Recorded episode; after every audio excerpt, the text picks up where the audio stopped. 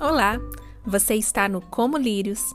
Eu sou Fabiana Linhares e a minha alegria é ajudar mulheres a se apaixonarem pela palavra de Deus.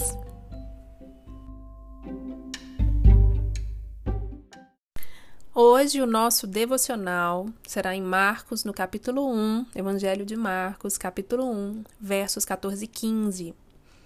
Diz assim: Depois de João ter sido preso, foi Jesus para Galiléia, pregando o evangelho de Deus, dizendo: O tempo está cumprido e o reino de Deus está próximo. Arrependei-vos e crede no evangelho. Aqui nós podemos ouvir a voz de Jesus pela primeira vez no evangelho de Marcos. E Jesus já fala com toda autoridade: arrependei-vos e crede no evangelho. Temos dois pontos-chave aqui: arrependimento e fé no evangelho. Essa palavra arrepender, ela tem um peso muito forte. Ela é a palavra metanoia, que implica em uma mudança de mentalidade. Ela significa dar meia volta, se afastar de algo. Aqui, especificamente, se refere a se afastar das coisas que Jesus abomina e a se voltar para as coisas que ele ama. Outro ponto aqui é que ele nos convida a crer no Evangelho, a ter fé no Evangelho. Evangelho significa boas novas, mas não é num sentido simplista, como apenas uma notícia comum que é boa, que é legal. Mas sim uma notícia capaz de mudar a vida de alguém, de fazer história. A palavra evangelho, ela era usada para dizer sobre algo que marcou um tempo, que mudou as coisas de uma maneira significativa. Podia ser uma vitória de uma guerra ou um novo rei que iria ocupar um trono. Mas é uma notícia, é um anúncio de que algo aconteceu e que mudou toda uma condição para sempre. Então, nós temos aqui o convite a mudar de mentalidade, a se afastar das coisas que Jesus abomina e a crer nas boas novas que mudam a vida para sempre. Um convite à conversão. Olha que precioso. No Antigo Testamento, o conceito central de arrependimento é basicamente conversão. Se você parar para pensar, para alguém, para que alguém se torne cristão, alguma coisa teve que acontecer. Uma mudança radical, é essa metanoia que muda o rumo da vida toda. Lá em Adão, antes do pecado entrar no mundo, Adão vivia em obediência e comunhão com Deus. Com o pecado, nós perdemos essa comunhão perfeita e passamos a trilhar o nosso próprio caminho, e esse caminho nos leva para longe de Deus. Por esse motivo, quando nós falamos da conversão, é como se nós estivéssemos sendo conduzidos de volta para casa, para o lar, voltando para a presença de Deus e para a comunhão com Ele, que era onde nós estávamos antes. Então a conversão, ela muda o fundamento das nossas vidas. Passamos a nos mover em direção a Deus e não para longe dele. Mas como é que criaturas caídas como nós, que não temos o poder moral para a santidade, que estamos sobre o poder, sob o poder do pecado, como é que nós podemos nos arrepender? O arrependimento genuíno, ele é operado em nós por meio do Espírito Santo de Deus. É pura graça de Deus. E o arrependimento piedoso é uma parte integral da fé. Se uma pessoa diz que tem fé, mas não tem arrependimento, ela não tem uma fé autêntica, ela não possui o necessário para a redenção. A conversão é resultado desse conjunto, fé e arrependimento. No Novo Testamento, nós temos a fé como um dom de Deus, que não é produzida por nós, mas sim que é operada pelo Espírito Santo. É o que chamamos de novo nascimento ou regeneração. E o que será que vem primeiro, a regeneração ou o arrependimento? Eu acredito que a maioria responda o arrependimento, né? Mas veja bem, não faz sentido pessoas mortas em seus delitos e pecados se inclinarem ao arrependimento. Quando nós estamos mortos em nossas transgressões, cegos para as coisas do alto, nós não enxergamos razão para arrependimento, nós nem percebemos que estamos errados, que estamos caminhando num rumo errado. É Deus, através do Espírito Santo, quem vivifica a nossa alma, e o fruto dessa obra é o arrependimento e a fé. Você lembra lá em Efésios, no capítulo 2, versos 1 e 2? O apóstolo Paulo escreve: Ele vos deu vida, estando vós mortos em vossos delitos e pecados, nos quais andastes outrora. Paulo está lembrando aqueles crentes do que Deus havia feito neles e por eles.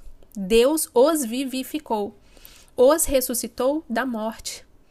Vocês estavam mortos e Deus os trouxe à vida. Deus os tornou vivos para Ele mesmo. Ele está falando aqui da morte espiritual. Ele vos deu vida estando vós mortos nos vossos delitos e pecados, nos quais andastes outrora, segundo o curso deste mundo, segundo o príncipe da potestade do ar, do espírito que agora atua nos filhos da desobediência. Era assim que eles andavam antes de serem vivificados, antes da conversão. Você percebe como é que fica clara a diferença entre uma pessoa convertida e uma não convertida? A pessoa convertida, ela anda de acordo com o curso do céu. E a não convertida, ela anda de acordo com o curso do mundo. As pessoas não convertidas ainda estão mortas espiritualmente. Essa pessoa escolhe fazer o que Satanás quer. Ela se torna uma aliada do reino das trevas, seguindo as suas ordens. Ela é uma escrava do príncipe desse mundo. Então, esse era o passado de alguém que foi vivificado. E Paulo deixa isso claro. Todos nós, por natureza, nós somos filhos da ira, e para nos tornarmos cristãos, filhos de Deus, nós precisamos de uma metanoia, de uma mudança de mente que é refletida no arrependimento. Nós temos que ser ressuscitados da morte espiritual. E Deus é tão maravilhoso que nos versos 4 e 5 desse capítulo 2 de Efésios está escrito lá: Mas Deus, ah, essas duas palavrinhas, né? Essa condição maravilhosa, esse mas Deus que nos traz assim paz, porque é Ele quem faz. Então está escrito: Mas Deus, sendo rico em misericórdia, por causa do grande amor com que nos amou, e estando nós mortos em nossos delitos, nos deu vida juntamente com Cristo. Pela graça sois salvos. Não somos nós que nos inclinamos para Deus para que Ele faça algo. Ele faz por misericórdia e amor enquanto nós ainda estávamos mortos. A conversão nos tira da morte para a vida e é algo que somente Deus pode fazer por nós. Nós não convertemos por nossa justiça própria, mas porque Deus nos converteu. E aí no verso 6 de Efésios diz: E juntamente com ele nos ressuscitou e nos fez assentar nos lugares celestiais em Cristo Jesus, para mostrar nos séculos vindouros a suprema riqueza da sua graça em bondade para conosco em Cristo Jesus. Porque pela graça sois salvos, mediante a fé e isto vem de vós. Isso não vem de vós, é dom de Deus. A fé é um dom de Deus. A nossa fé não é resultado de obras para que ninguém se glorie na sua própria salvação. A fé, a conversão, é uma obra exclusivamente de Deus. Esse é um ponto crucial do cristianismo, que nos diferencia de todas as outras religiões. Nas outras religiões e filosofias, primeiro a pessoa faz algo para depois ser salva. Ela precisa conquistar a salvação. No cristianismo, é Deus quem faz.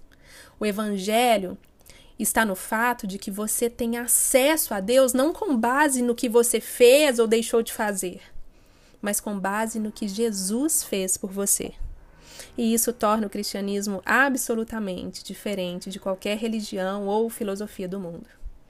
Veja quanta riqueza nós temos nessa primeira fala de Jesus no livro de Marcos. Um convite de Deus à metanoia, a essa mudança de mentalidade, um convite a crer nas boas novas que vão mudar a sua vida para sempre, um convite à conversão, um convite à vida. E isso tudo vem do próprio Deus, onde Ele é o autor e consumador da nossa salvação. Se você não tem em si o arrependimento, Peça para que Deus trabalhe no seu coração. Peça para que Ele te ajude a crer, para que Ele possa te tornar viva, te vivificar, para que você possa experimentar a maravilha de ser perdoada. A maior diferença entre um cristão e um ímpio é que o cristão experimenta do perdão de Deus. Arrependei-vos e credes no Evangelho. Vamos orar? Pai, nós te rendemos graça pela tua bondade, pelo teu amor, pela sua misericórdia sobre nós. Cria em nós um coração puro, ó Deus.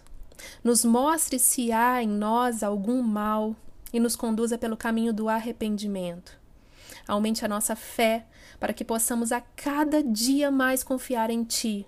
Nos dê um dia abençoado e que as nossas vidas sejam pra, para o louvor da tua glória, em nome de Jesus. Amém. Eu quero te convidar a meditar no Salmo 51. Medite, converse com Deus e que Ele te abençoe. Um beijo grande, fica com Deus.